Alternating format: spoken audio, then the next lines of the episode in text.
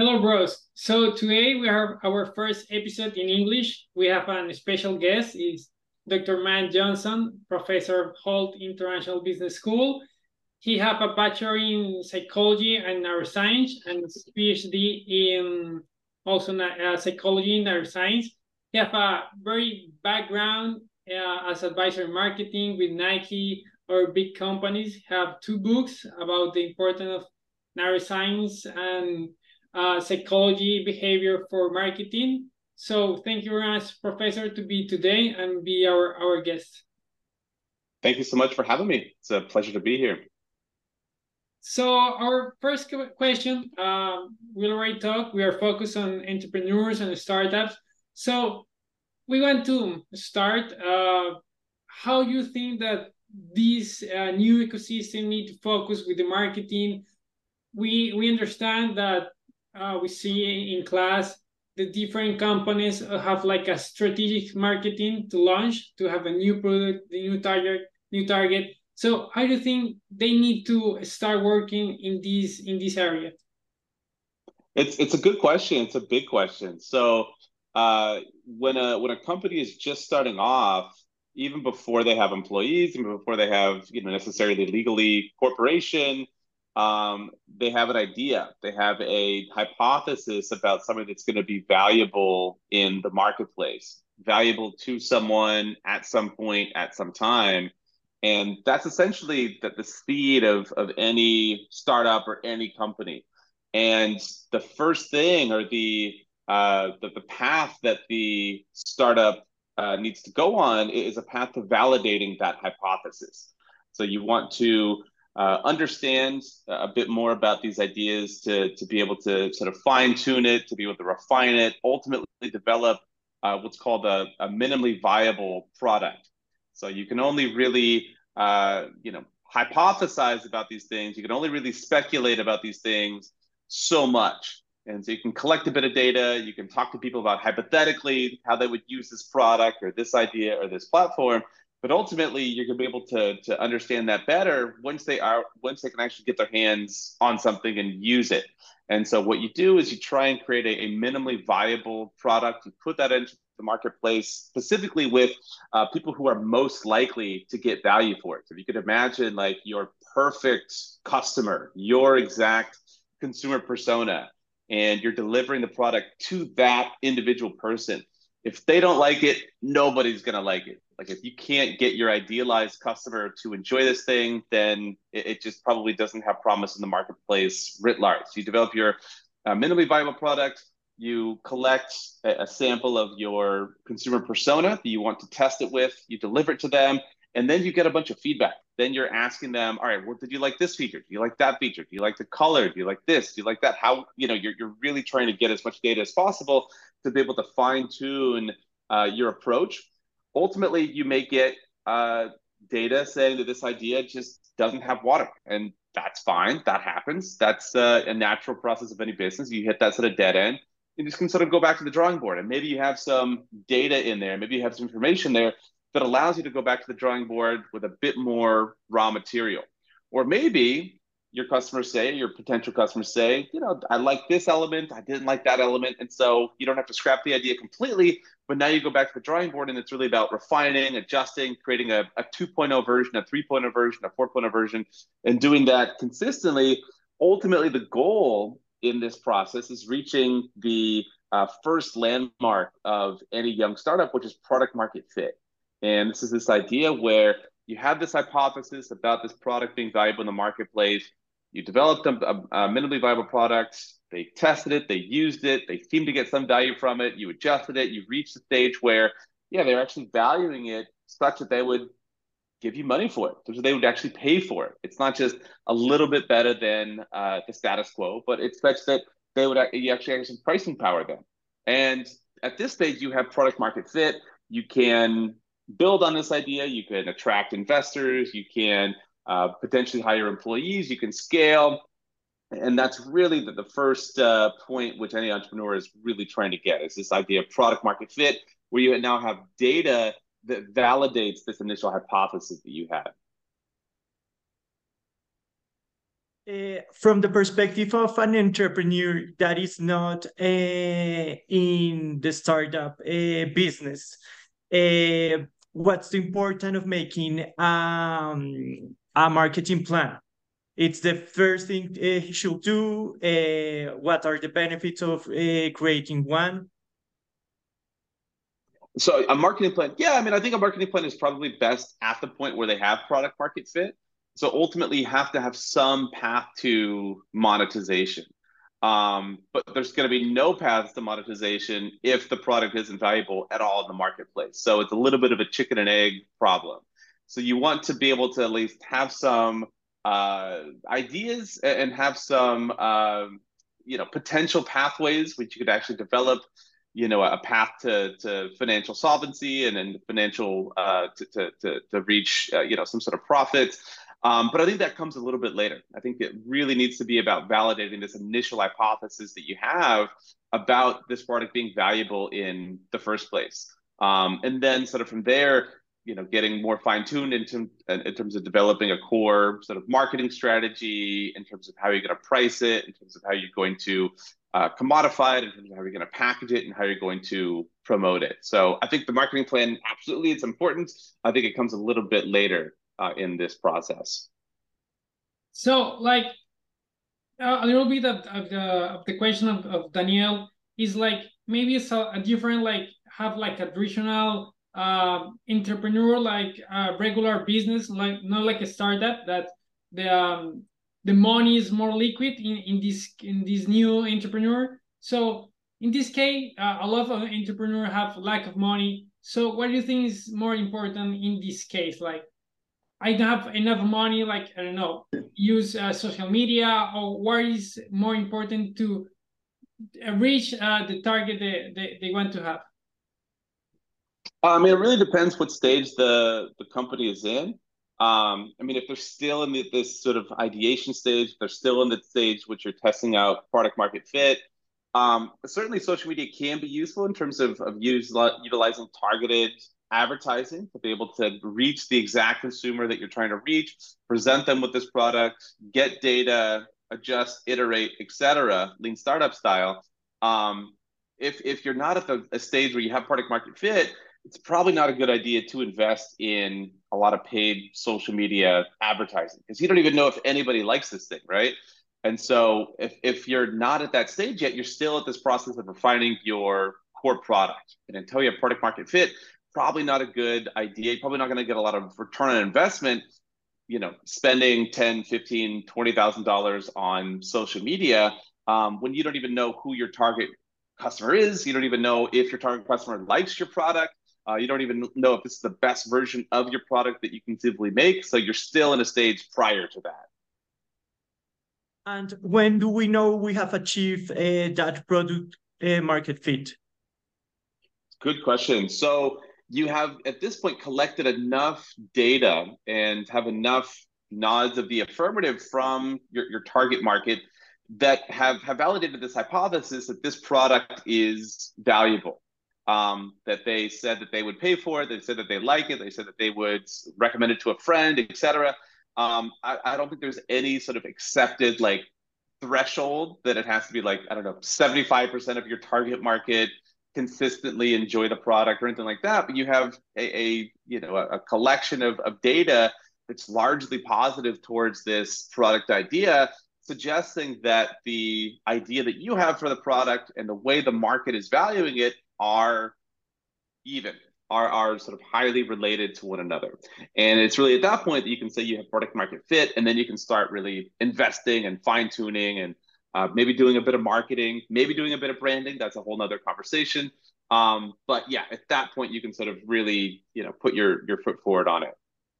And exponential growth has some something to do with knowing if we have a product market fit, like uh, if the market uh, and the customers are are coming uh, in in a very high growth maybe that's an indicator we have achieved product market fit? Uh, I mean, that would be a great sign. I mean, if you're getting exponential growth, uh, which is huge and massive, and uh, yeah, something that it's it's actually very hard for humans to comprehend exponential growth because it's um, very counterintuitive. Um, but yeah, if you're getting exponential growth, and that's a great sign and definitely good signal from the market that this is uh, is being adopted in the ways that you had hoped. Uh, well, Professor, you talk about the difference between marketing and branding, and I think this is very important because a lot of uh, entrepreneurs and start startups need to have like the trademark of the of the brand of the logo or where where, where it is. So, what is the difference between marketing and branding so the people understand how to start this path of like expose the uh, the company, the product, and what is the difference? So I think the best way to think about it is marketing is this umbrella term that really describes uh, the company's ability to compete in the marketplace. So marketing really is this idea of sort of trading value. So the company has something of value to someone at some point, and it's the role of marketing to be able to engage in this exchange of value, to be able to position uh, the product or the brand or the service, whatever the case may be, to the market in a way where they can extract value from the marketplace back to the company. Uh, so I think marketing is this very broad process. I think it also includes product development as well. So you have to understand the existing market to be able to design products and experiences and services and platforms, et cetera. So there's always an element in which you're trying to understand the market and, and sort of reverse engineer that back into product development. And then branding is this very specific aspect of marketing, uh, which is the it's a tool of the company. So the brand is a set of associations or a set of intellectual property, which helps the company to one uh, differentiate it in the marketplace, uh, helps to identify the offerings, and then helps to uh, add unique value above and beyond just the product itself. So for young companies, and I see this mistake all the time, they want to get so into branding so early on. Because let's let's face it, branding's cool, it's sexy, it's design, it's interesting, it's you know when when you talk to people at a at a networking event if you have a cool you know logo or a cool sounding you know brand name or a cool looking website like that turns heads and gets people interested. And that's you know that can be an asset to the company for sure. Um, but a lot of times branding is, is a, a long-term effort. This takes years sometimes decades to etch these associations in the mind of the market. I think for very young companies, branding is not something they necessarily need to think about right away. They need to have a, a minimally viable brand. They need to have a, a decent uh, website, a, a, very decent, uh, you know, place foothold on the internet, a very basic, you know, decent logo that, that's, you know, respectable. Um, but really until they get that product market fit and really until they have a product that's been validated by the marketplace, pouring money into branding when you don't have a product that is valued in the market is probably not going to yield a lot of return on investment. I think the one exception that I would say to that rule is where the brand is necessary for the product value to be seen by the market. So if you are, for example, a lifestyle brand, and it's a really highly brand value industry where uh, a lot of the value that's being extracted, a lot of the value that's perceived is brand value. It's sort of have a, has a self-expressive nature in it. You're attracted to the, the products are, you know, relatively commodified across different companies. So it's really the brand that does the heavy lifting there, then yeah, the brand does matter. The brand is the, the primary vessel of value in this exchange. But if it's not a lifestyle brand, it's not a heavily brand value uh, industry that you're engaged in. It's not fashion. It's not you know skincare. It's not uh, you know any of these other sort of more subjective industries. Then I think the brand can come a little bit later on once product market fit is uh, is established. So, like uh, like uh, feedback in this part. See, you think the, the thing is like in Colombia, it's very important to do the trademark because if you don't have it, you can lose the the brand, the logo. So I understand the idea. It's it's important part for the marketing, but for like little uh, or like small business that are starting, there is not very important to do the develop of the product, develop the marketing. So that's that's the idea. Yes. Yeah, so I think certainly in terms of just the the basic, you know, financial and legal foundation, you know, you want to reserve your, you know, the URLs that you want. You want to file, you know, your um, LLC or you know whatever sort of legal status that you're sort of seeking with this this the incorporation, and you know any sort of really valuable trademarks. Um, you know that the trademark for uh, maybe logo is, is a little bit too early, but you know get the name uh, trademarked or any sort of key intellectual property, especially if it's a um, if there's anything proprietary about it, if it's an engineering firm or uh, you know it's any sort of uh, yeah company that has proprietary uh, assets, of course you want to protect those legally. Um, so there's a way in which you're going about this trademarking process where you're sort of protecting your assets, and that's you're sort of setting a foundation there. I think where young brands, young companies go a little bit too far in that direction is they want to like create a logo right off the bat, and they want to perfect it, and they want to you know hire you know an agency to create their logo and create their website when they don't even have a product yet. And really at that point like what good is is trademarking a logo if you don't have a product for a company that you know doesn't have you know a viable asset that's valued in the marketplace that can come uh, i think a little bit later. So yeah i think you're absolutely right mateo like get the the basics down in terms of protecting you know proprietary assets and and you know the necessary trademarks. But you know aside from that it's not really a point where you need to get your brand identifiers trademarked and jingles and you know all of that. I think that that comes much later. So I have this question. Can a very good marketing make a bad product a good product?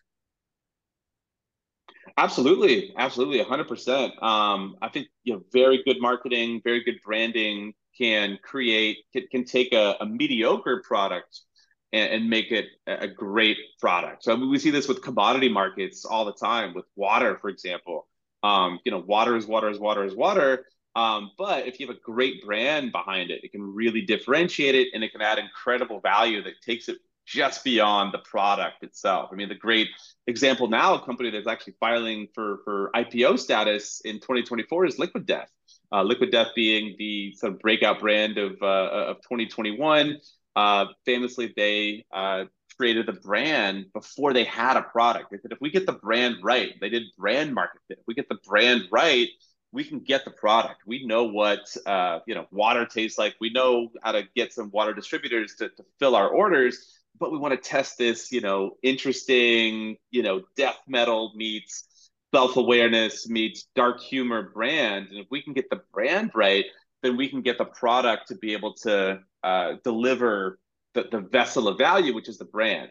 So yeah, I think absolutely good marketing, good branding can turn a bad product into a good one and can take a, a neutral to mediocre product into a great one. So I have a question with with this. Like we're talking about like branding is like the last part that maybe entre- entrepreneur have like in in the budget because you have have the the product develop and maybe have the target, but you say like you can have like the branding, like in this case, like uh, Dead Liquid, they have the branding, but not the product. So I think this the, the branding is like the strong part for the marketing, or or it's not necessary. You have the marketing without the branding. Um, I mean, it's it's a good question. I mean, I think regardless of how much you pour into branding, um, you have a brand, right? If you're you're a B two B organization or you're a B2C organization, you have a you know a reputation, you have a first impression that you give to potential customers. So you have a brand regardless. Um, the the the choice is like how much do I if I'm a startup and I have limited resources, limited time resources, limited financial resources, you know, where do I delegate these limited resources to? Do I delegate it towards you know, upping my reputation and upping this sort of subjective sense that people have when they interact with my organization and interact with my products. Am I at the point where I can afford to do that? And that's going to add value. That's going to deliver ROI. Or am I at the stage where I've established a baseline level of reputation where people feel fine about me? They trust me. I'm not Nike. I'm not Disney. I'm not Apple. I'm not enchanting people, but they feel they can trust me. And maybe I should really delegate my limited time and financial resources towards making sure people really value the core product that I'm trying to deliver. if you're say a, a fintech company and you have a new you know interesting idea about how people should use let's say i don't know prepaid credit cards. Um, you don't have any idea if the market actually values that. You have an idea but until you get people actually using this until you get feedback from customers about how you can you know change this or actually you know how this idea is validated in the marketplace probably not a good idea to delegate you know the, the limited resources you have towards increasing that reputation, that trust, that those intangible feelings, which is more on the brand side. So yeah, it's not that it's not that branding isn't important, and it's not that branding is not involved, but it becomes a choice of pragmatism. It's like, where do I want to delegate my limited resources? Do I want to, you know, I'm, I'm, I'm an 80 when it comes to my branding. Is it worth delegating all my time and resources to get from an 80 to a 95 when my product is a 20? And I really need my 20 to get to at least like a 50 so I can, uh, you know, uh, really compete in the marketplace. So it's it's a, a choice that a young entrepreneur has to make all the time is about trade-offs. And so it's not that the brand doesn't matter, it's not that the product doesn't matter, but it's like what are the trade-offs of delegating my limited financial and, and time resources towards each of these different domains? Because I can't do both typically as a, as a young startup. I can't do both. So where do I delegate these things? So, Professor, can you share any lessons or advice for the entrepreneurs that are achieving or want to achieve faster this product market fit? What can they do? Uh, maybe what they should shouldn't do. It's a, it's a good question. Um, so I think you know one general thing that it's very difficult for young startups to do is they it's it's very difficult. It's very difficult human thing to do, which is to pivot, which is to uh, you know have an idea that you're really confident in, you're really attached to, and you you know you do all the right things, lean startup style, you develop that you know minimally viable product, you give it to your customers, and what if they say they don't like it? And maybe you're not so open to that feedback. Maybe you say, ah, I don't really. Maybe we got the customers wrong. So there's two sort of two ways you can establish product market fit. You know, either you have the product and you find the right customers for it, or you um, or yeah, you, you, this is your, your goal is sort of you have the right product for the right customers. If your customers don't like it, you can either go to different customers or you can change your product to meet customers where they are. And so maybe you say, no, no, no, I believe in this product. It's a great product. It's excellent. We just need to find new customers. And we need to find, and then those customers don't like it. And you get the new customers. And so you can get very attached to an idea. You can get very attached to a, uh, you know, a given product and you think your customers just don't get it. You have to market it differently, or you have to position it differently. You have to find customers that get it. And that's a, a hole that a lot of entrepreneurs find themselves in as they become so convinced in their own product that they can't receive the feedback from the market telling them that, you know, it's not as good as you think it is. You know, it could be good if you change this and that, but we don't know yet because that's not in front of us they're giving you feedback about what you should change, but you're not open to it because you're, you're sort of stubborn and you're locked into that existing thinking. So, especially early on, not getting too attached to your ideas, having enough conviction to, to put something out into the world, uh, but not uh, uh enough, not too much conviction where you're not open to change. It's a great um, book out right now that I'll, I'll, plug for my friend Adam Alter called Anatomy of a Breakthrough. Um, Adam Alter is a uh, professor at uh, NYU uh, Business School, Stern, and he's written this great book, um, which is about breaking through, part of which deals with this idea of, of having an initial idea and, and not giving up on it or giving up on it and changing it in the right way. And how do you navigate that? And he has this great analogy where you want to hold on to uh, this idea with the same strength as you would a, a baby bird. So you're you have enough strength so you are holding it and it's not falling, but not too much strength where you're crushing it. And that's kind of the right happy medium for how to think about these these early ideas. You want to be convinced so you have that confidence and you can talk pe- talk to people about it but not too much confidence where you're you're crushing it and you're not open to new ideas. So it's definitely a hard balance to, to find out.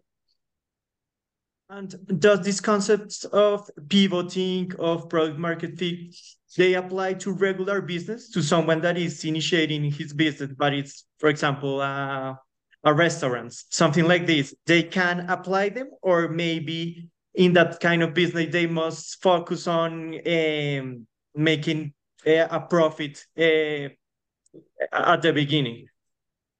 Yeah, so the the product market fit and, and minimally viable product, I mean, that is sort of been pioneered in the sort of the tech community where you can iterate like very quickly and it just comes down to changing some lines of code or changing, you know, something computationally that, that can you can iterate on very, very quickly and you can create different versions of very quickly. It's it is much harder to do um, when that iteration is much slower and when there's much more upfront capital involved in the launch of a product. Um, so what a lot of restaurant businesses will do is they'll try and do sort of product market fit um, ahead of time. So you know, it costs whatever a million dollars to like launch a physical restaurant. You have to pay the lease and do all this stuff and get your um, you know your regulations all all lined up. Um, it's a lot of money to launch a restaurant, and you can't just change it if your customers say, "Hey, we would like it if the walls were painted differently and it was more of a tiki bar theme or whatever the case may be." So a lot of times, restaurateurs will do that product market fit in a more hypothetical scenario before they launch it. they'll do a bunch of market research. Hey, what what would you know what what would you like a restaurant if it was you know a Colombian themed restaurant but they have you know a Brazilian steakhouse vibe in it? Or would you like a you know a japanese restaurant that had this and here's some dishes and you know try to get people's takes on you know how they like the flavor profile et cetera. You're trying to do your research before you make the big plunge. You're at least confident in this initial launch of the restaurant because you're only going to do that probably once you're at least confident that you've done the research that people are going to like the direction you're going on i was just at a conference um, a few months ago and the restaurateur uh, who's pretty famous in the states. He did um, Ugly Delicious, and he's been involved in a lot of uh, restaurant startups in uh, in America. And he said he does this exact process. We'll just talk to people, have an idea in his head about um, you know a Japanese style Brazilian steakhouse, and just like talk to people about these ideas all the time and collect data and you know have some people over at his house and cook them what one of these dishes would mean and get good feedback. Not the friends that are just going to bloviate and going to tell you it's amazing when it's not, but the friends that are going to really tell you if it's good or if it's not. And Just again, trying to export as much of that uh, market research before you launch the restaurant as opposed to afterwards. Because again, there's just so much upfront capital and it's so difficult to iterate. And do you think the personality of the entrepreneur is like a factor to consider if he should start like a regular business or a startup? or what are the factors that uh, he should consider for starting one or the other? So I think the the most important thing by far in deciding which business to go in is is a combination, is confluence of their own skills as an entrepreneur and what they're good at and what they bring value to, and then the the market and the way the market is, which which which elements of the market you know are, are prone for a disruption or a new entrant or are not serving their consumers the way they should be. Um, so I think you know as as uh, in terms of personality factors, I think the personality you know I think comes in a little bit later on there.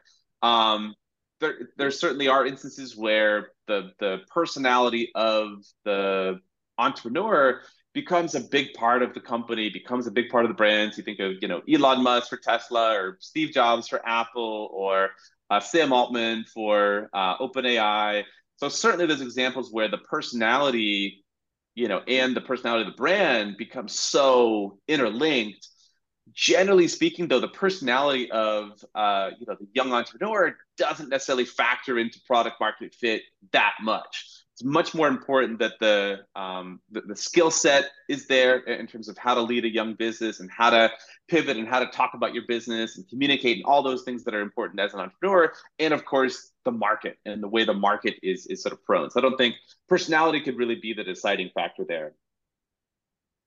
So taking back uh, a little bit of the of the beginning of the podcast uh, i talked that you have your bachelor and your phd is about psychology psychology behavior you have your book, uh, Branding the, the Means uh, Business. Uh, that's a very good uh, book. But how you took lead, like the psychology to apply for the branding? Because I think it's very important. You already talked how the entrepreneurs or, or the um, companies that are starting take the brand and connect with the target consumer, with the product they want to develop. So why this is important for, for them? Sure. So as we spoke about uh, really marketers are in this process of engaging in this exchange of value. So you have to have something valuable to someone at some point, and if you don't, then you just don't have a solvent business. That's a, a big, just like dead end. Um, but of course, value is subjective. There's no such thing as objective value. You can't, as a young entrepreneur or any business person, say, you know, look at this cup. It's, you know, objectively valuable. Um, it's valuable because it has subjective value to someone at some point at some time. And so once we sort of come to this point that that, that value is subjective, then we enter the realm of psychology because there's definitely ways in which understanding the human brain, understanding values, understanding mental models, understanding sort of the neuroscience of pleasure, all of these things can inform a marketing strategy about how to cultivate value in the marketplace or to extract or reposition existing value. So um, I think coming to the realization that value is understood in the mind of the consumer gets us on a track of, of sort of the psychological development of that value. And how an entrepreneur can learn from these topics. Uh, what do you recommend? Which books do you recommend? Maybe uh, podcast videos uh, for something that is starting and recognizes the importance of psychology in marketing, what they can do to implement this? Sure. So, uh, yeah, Mateo mentioned uh, my book. Thank you, Mateo. So, yeah, Branding Means Business is, is geared towards uh, young businesses, small businesses, medium-sized businesses, um, about really how they can, you know, achieve this product market fit and then develop this really close tethered connection uh, between their brand and their market. And that's going to be true whether it's a, a small business or it, it's a it's a massive brand. They really have a, a big, massive, uh, you know, market they're trying to subserve. So the WalMarts of the world, the Disney's of the world, the Nikes of the world. How do you be something special for such a big swath of uh, the population? And there, there's specific techniques that can be applied from a brand standpoint for that. Um, the other book I would definitely recommend would be what I mentioned earlier, which is Anatomy of a Breakthrough, which is I think really good for entrepreneurs to read, not just in terms of like the the business logistics of you know finding a good idea and putting it out in the marketplace but really a process even further than that uh, further down from that which is this ideation stage of like all right this is a good idea but you know is it something that can actually be workable? Or how do i be open to feedback? Or how do i connect different ideas? How can i be genuinely creative? Is there such thing as genuine creativity? Um, is there such thing as genuine novelty? And so these are the questions that the book explores. I think is, is really, really good uh, advice and a really good perspective for, for any young entrepreneur.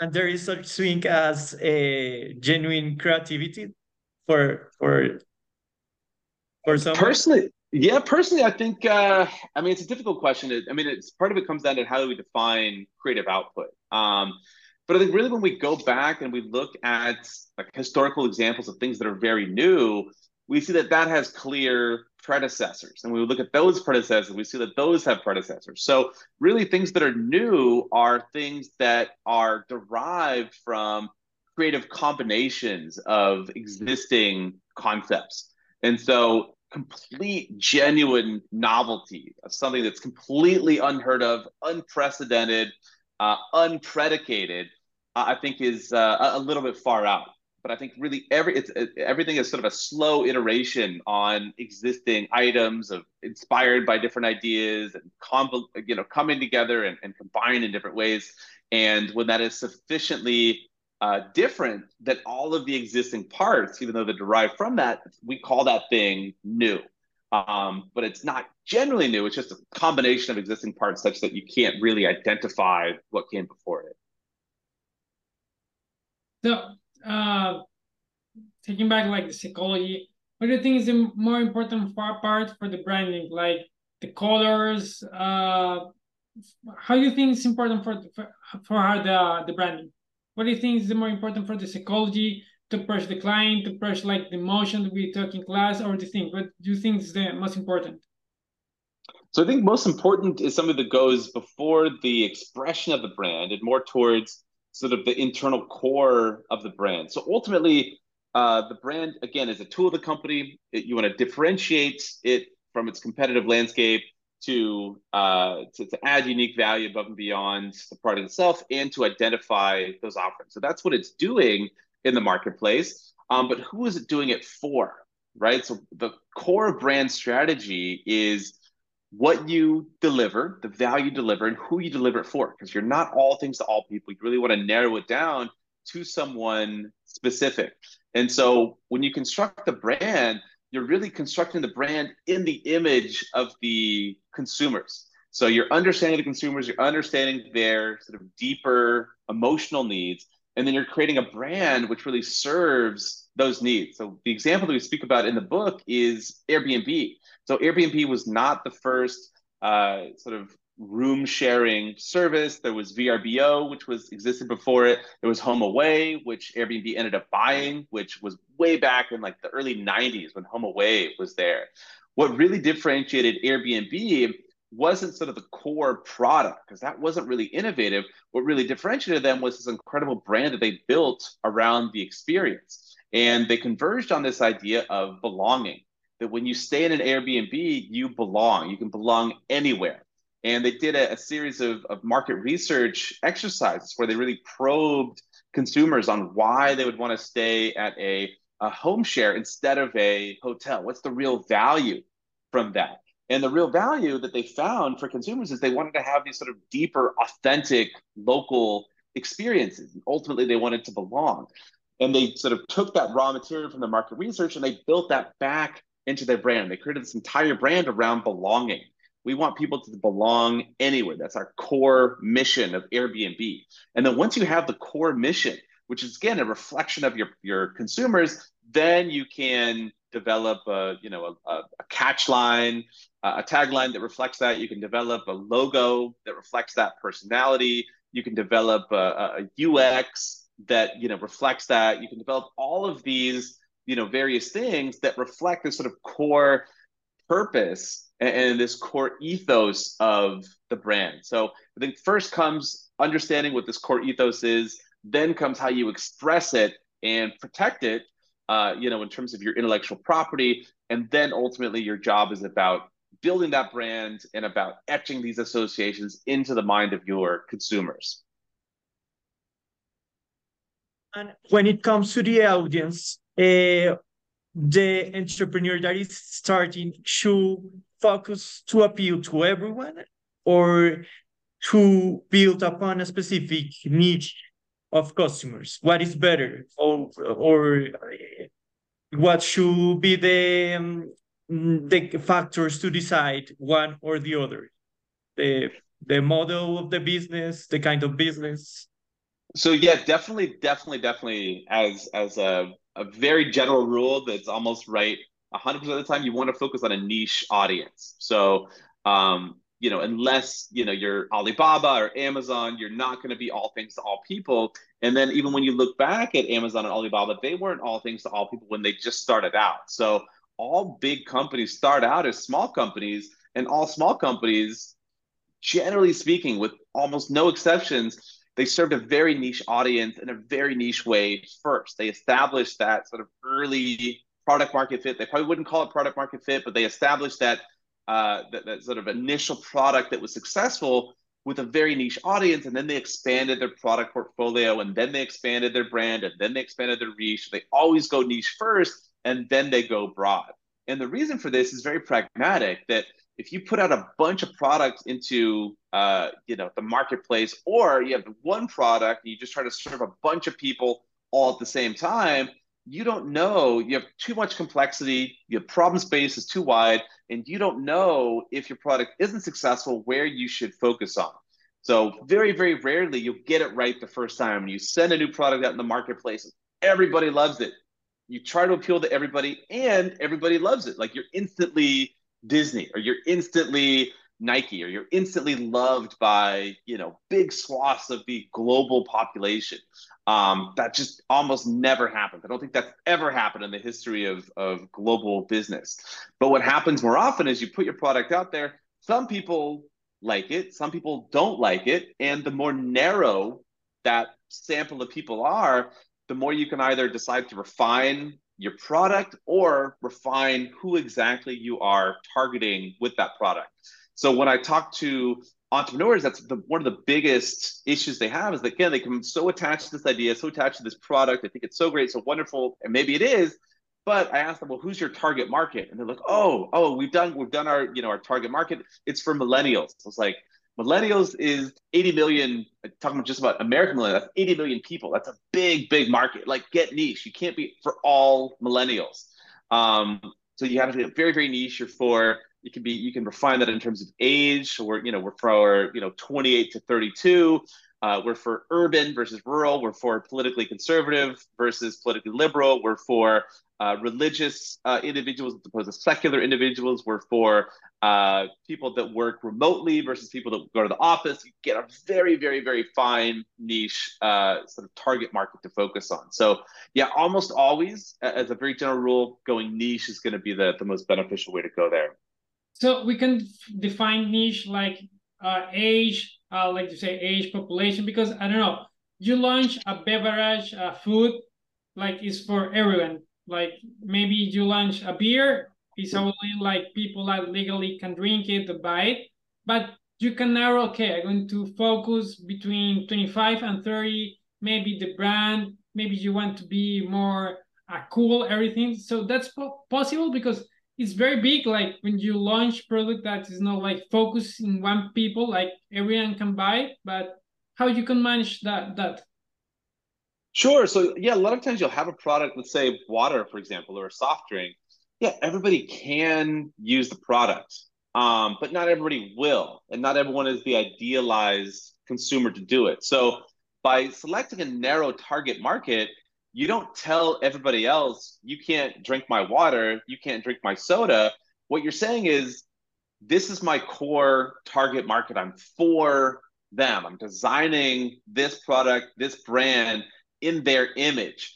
And that doesn't exclude anybody um, because all this is happening implicitly. Just because you know you design uh, you know you put a, a musical song out there and it's for your friends doesn't mean that other people you know can't enjoy that and that's one of the beauties of marketing is you put it out into the market and oftentimes it is appreciated and valued in ways that you couldn't have possibly predicted there's lots of great examples of that um, but yeah you do want to have a target market in mind um, because chances are it's not going to be equally appreciated by everybody. There's naturally going to be a distribution in terms of who's going to value it. That distribution may vary by age, by political orientation, by sexual orientation, by uh, religious proclivities. There's a whole realm of, of things which may make it more or less likely that somebody's going to appreciate this product, and you want to plan for that in advance. The classic adage is, and it's true, that if you try to be for everyone, you're actually for no one. And so you don't want to be a people pleaser. You don't want to just say, "Hey, our, our you know our water is for everybody, our soda is for everyone," because nobody in particular is going to resonate with that.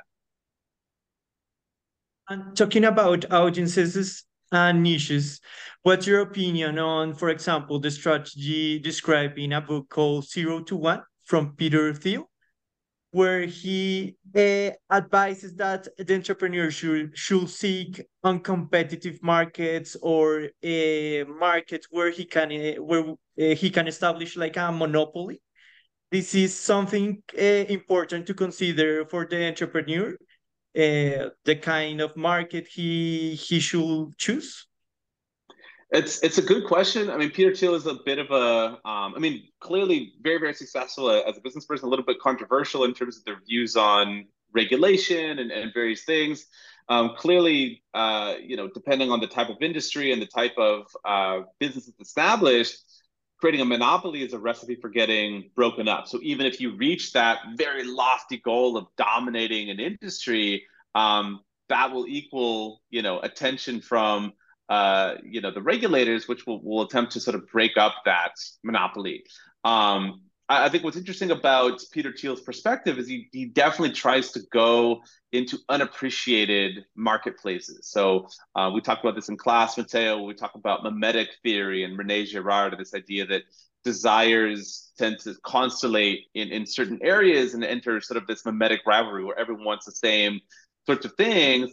which then potentially leaves open um, opportunities that are underappreciated in the market. And if you can enter these underappreciated elements of the market, you can take a lot of market share and you can become very dominant. You can put up these moats, and that can be just your specific domain that other brands and companies, et cetera, you know, can't as easily touch. And uh, Peter Thiel, along with uh, being one of the early investors in Facebook, you know, basically did that with Facebook slash Meta slash Instagram slash Threads. Is you know you become the social media company, you acquire Instagram, uh, you know, you try to acquire Snap, uh, and so you copy Snap because you couldn't acquire it. Um, you know, Threads, real, et cetera, et cetera, et cetera. You're basically trying to iterate instead of own this specific domain of, of social media, which they've done a relatively good job of up until I would say the entrance of uh, of TikTok and, and Twitter and LinkedIn, though Twitter is actually much much much smaller than um, Instagram, Threads, etc. But yeah, you sort of get the idea that you're going into sort of these underappreciated marketplaces. I have a kind of controversial question, Please. but it's one that all entrepreneurs who we speak uh, like are, are are having, and is should the business get involved in politics or the branding should be related to some kind of um, politics or should they stay out? Or when to get in and and be like connected to to some political statement? Yeah so i would say as my uh, sort of across the board response if i could just give one answer to every brand that's thinking about it uh, and i have to pick a yes or no i would easily say no. It's you should not get into politics as as a general rule. That should be the default. Um, if you if you're merely thinking about the success of the business and the success of uh, you know gaining product market fit and being successful, being solvent, being profitable, um, not getting engaged in politics is probably the better way to go. That being said, if you're a, a brand, a business, an organization that has these other interests and you, you value these things and you, for non-business reasons, uh, you know, want to get engaged in this conversation, then it might be worth uh, you know, entertaining. Um, if you are going to engage in it, it depends. It depends on the specific, you know, political cause you're going to get engaged in. It, it depends on uh, if you are getting engaged in a, a political cause that your uh, core target market also cares about and how they're going to feel about this political position that you take. Is it going to totally alienate your consumers if you take this political position and they don't share those beliefs? Um, as a young uh, startup, as a young entrepreneur, as a young company, you know you haven't captured the fullness of you know your your your market. You haven't achieved you know any semblance of total addressable marketplace. So are you shutting out potential customers by taking this political position. So after you've weighed like all of these questions and many more, if you still want to engage in uh, activism, you still want to engage in, in politics, you have to be 100% sure that you're going to do this. You have to be unwavering about it. So I think the reason why Bud Light has struggled so much amidst this controversy because they didn't have a firm position. They just came out and they said, all right, we support transgender uh, rights and representation, and we support uh, Dylan just like we support all of our, you know, incredible ambassadors. The end, and we don't care if you what you think about this. That's our core belief. Then I think that the the uh, uh controversy goes away, the negative PR goes away. Some people would stop drinking it, some people would drink more of it, and it'd be done. But they put the statement out there. They wanted to sort of dip their toes into this issue without having a firm commitment to it. And so when people said, no, we're going to ban Bud Light or we're not going to have it at our bar, we're not going to buy it anymore, uh, you know, we're going to, you know, shoot Bud Light cans with our shotguns and post about it on Twitter uh, and on TikTok and get all this negative PR. Then they said, okay, no, no, no, we we're not actually that into transgender rights. We're actually, you know, still the Bud Light brand you know and love that's into sports and guns and shooting and whatever. Um, you know, they, they didn't really stand by their political conviction. So I think after they get through that gauntlet of, of questioning whether this is right for them, right for their business, right for their customers, they're willing to take that risk. They have to be absolutely sure about it. Um, because if not, then this sort of hand waviness, the the trying to be two things, it come across very, very duplicitous. And I think if there's one sort of kryptonite to a brand, especially entering the political arena, duplicity is the kryptonite. So you can have a political opinion and you can take the consequences of that however it comes, but you can't can't can't back down from it.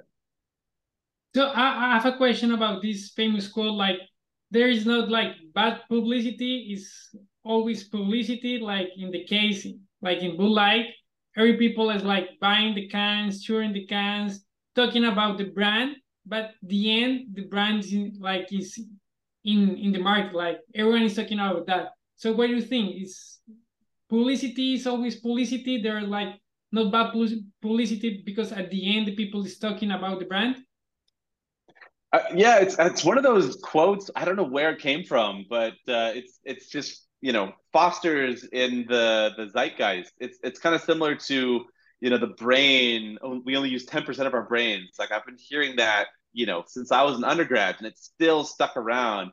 It's the same with the quote about you know all publicity all you know publicity is good publicity or bad publicity is good publicity which is just totally nonsensical. Clearly there's bad publicity. There wouldn't be pr uh, there wouldn't be a, a, profession entire discipline concerned with trying to sculpt the impressions of, of people uh, and, and companies and organizations in very specific ways. It's not just about causing controversy and getting clicks and eyeballs. You are trying to sculpt the very specific perception. So yeah, no, not all publicity is good publicity.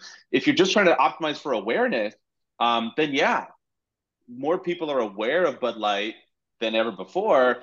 But that's not necessarily what a very mature uh, company like Bud Light is is trying to do. They are trying to maintain certain types of associations in the mind of the marketplace, trying to maintain a certain reputation. And all the bad publicity they've gotten has really, really damaged the brand. I mean, they were for years, decades, like the number one light beer in America. And they have taken a nosedive. And now they are number two, number three. Now Modelo uh, is number one in uh, America uh, for light beer. And Bud Light may never come back from it. They may never come back from it. Um, the important thing to, to point out here as well uh, is that all of these light beers are basically commodities. They all taste the same. There's been experiments. If you blindfold people and you have them drink a Modelo versus drink a Heineken versus drink a, a Bud Light versus drink a Miller Lite, nobody can tell the difference. And so they really are skating on their brand reputation. And when you take a big risk, uh, which Bud Light did, and it doesn't come off, they don't have a great differentiated, intellectually protected product to fall back on. Uh, people are just going to go to the other competitor that doesn't have these desired uh, these for for the Bud Light consumer what would be perceived as undesirable associations. I think it's worth pointing out as well that even for people that are of that political persuasion and they support transgender rights and they have uh, you know the, the full backing of that community and they would sign any piece or they would vote for any piece of legislation that would provide more protection and more recognition of, of transgender dignity still they probably wouldn't want bud light to be the transgender beer brand because i think this is my my speculative opinion people are absolutely sick of political activism at the supermarket they want to go and they want to buy a product that brings them simple pleasure, enjoyment. Life is stressful. At the end of the day, you want to kick back with a beer and enjoy it, and that's it. You don't want that purchase to be the perfect distillation of one's political opinions on a very controversial topic. And you don't want to go, even if, again, and this is your political position that you support gender rights, you trans support transgender uh, dignity and you want there to be more protections for it. That's your belief, but you don't want to go to a public place. You don't want to order a beer at a restaurant or go to a park and hold a Bud Light and have to think that, oh man, am I causing some sort of controversy as somebody to kind of come up to me and argue with me? Is this symbolic of my you know, deep seated belief? Do I want to wear my political beliefs on my shirt, even if I believe them? I don't necessarily want to signal them in all of these different social situations. I just want to enjoy this beer and chill out. So I think even if Bud Light got it right, and even if they stood by this, even if they they had the conviction which they didn't have, still, I think it's a bad move because I think people, generally speaking, again, this is my political, this is my my personal speculative opinion. I think people are absolutely sick of political activism at the supermarket.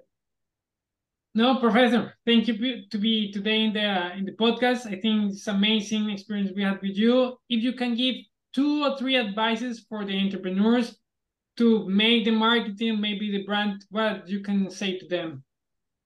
Sure. So I would say, you know, again, the, the best sort of mental model, the best piece of mental imagery I think you can have is, is hold your ideas like that that bird, right? You want to be convinced of it and then have the strength to sort of hold on to it and uh, you know, be able to to you know put it out and talk confidently about it when you talk to investors, when you talk to potential customers.